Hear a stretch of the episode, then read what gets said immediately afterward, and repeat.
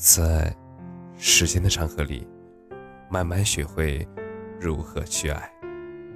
大家晚上好，我是深夜治愈师则是，每晚一问伴你入眠。六年以上的爱情长跑，结局都怎么样了？做电台这些年啊，有粉丝给我讲过他的六年爱情。从高中到大学毕业，再到工作，没有结婚，甚至现在连联系方式都没有。他们在一起是因为钱，他们分手也是因为钱。他爸是县城里做钢材的，贼有钱那种。他喜欢的那个女生，他爸是扛货物的，母亲呢是车站的保洁员。他和他读的都是县城的中学，也就是一个县城七八个高中里最好的那一个。他从高一就开始喜欢她，因为升国旗，他站在人堆里，第一次看见了站在台上的女生。他说他一见钟情，其实也可以说是见色起意。他还是打听那个女生的名字。班级、成绩，那时候的爱情太简单了。一个女生要是长得好看，成绩好一点，名声好一点，大概率都会有男生喜欢吧。而追她的男生，要是长得也不错，用点心，大概率也就可以追到了。而她有一次激动地发现，他们两个居然是在一起上体育课的。学校里有小卖部，他装模作样的学习了电视剧里给那个女生买水，也就是饮料。后来他越来越大胆，送大家都知道代表爱情含义的巧克力。那个女生还有一个追求者，一个没有给她送过礼物的男生。他告诉我，他当初明显感觉到他送东西的时候。女生很开心，也越来越热情，传的纸条也越来越暧昧。他们高二的时候就在一起了。那个男生给她放灯表白，送了一个大蛋糕。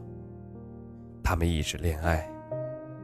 上大学的时候，女生家里穷，她爸不让她读大学，男生在家里闹腾，她爸爸终于答应给她出钱上学。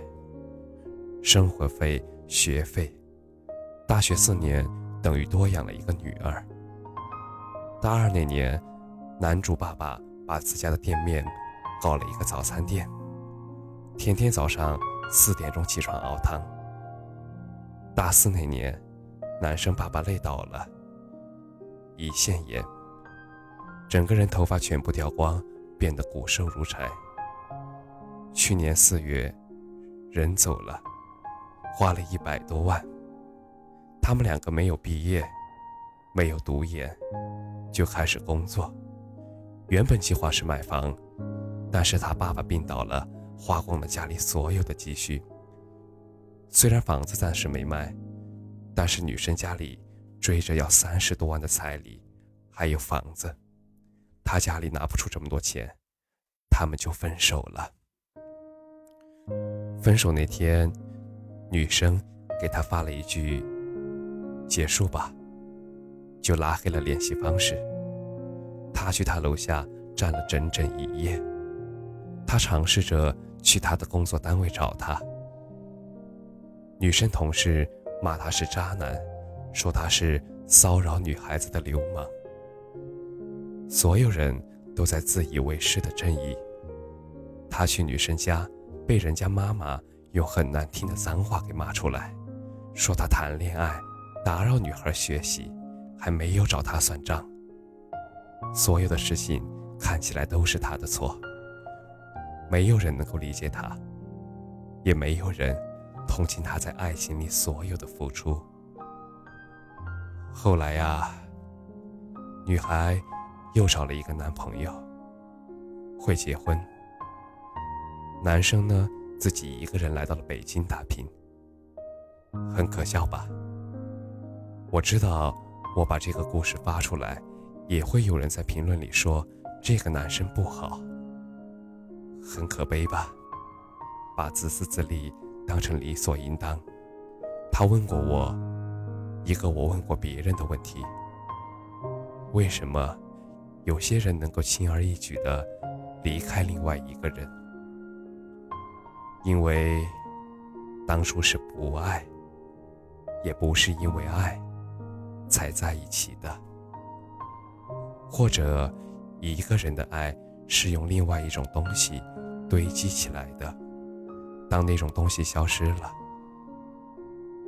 爱也就消失了。所以，当决定恋爱的时候，要想一下这份爱。自己是否要长久？对面那个人是否会陪自己走到最后？感谢你的收听，晚安。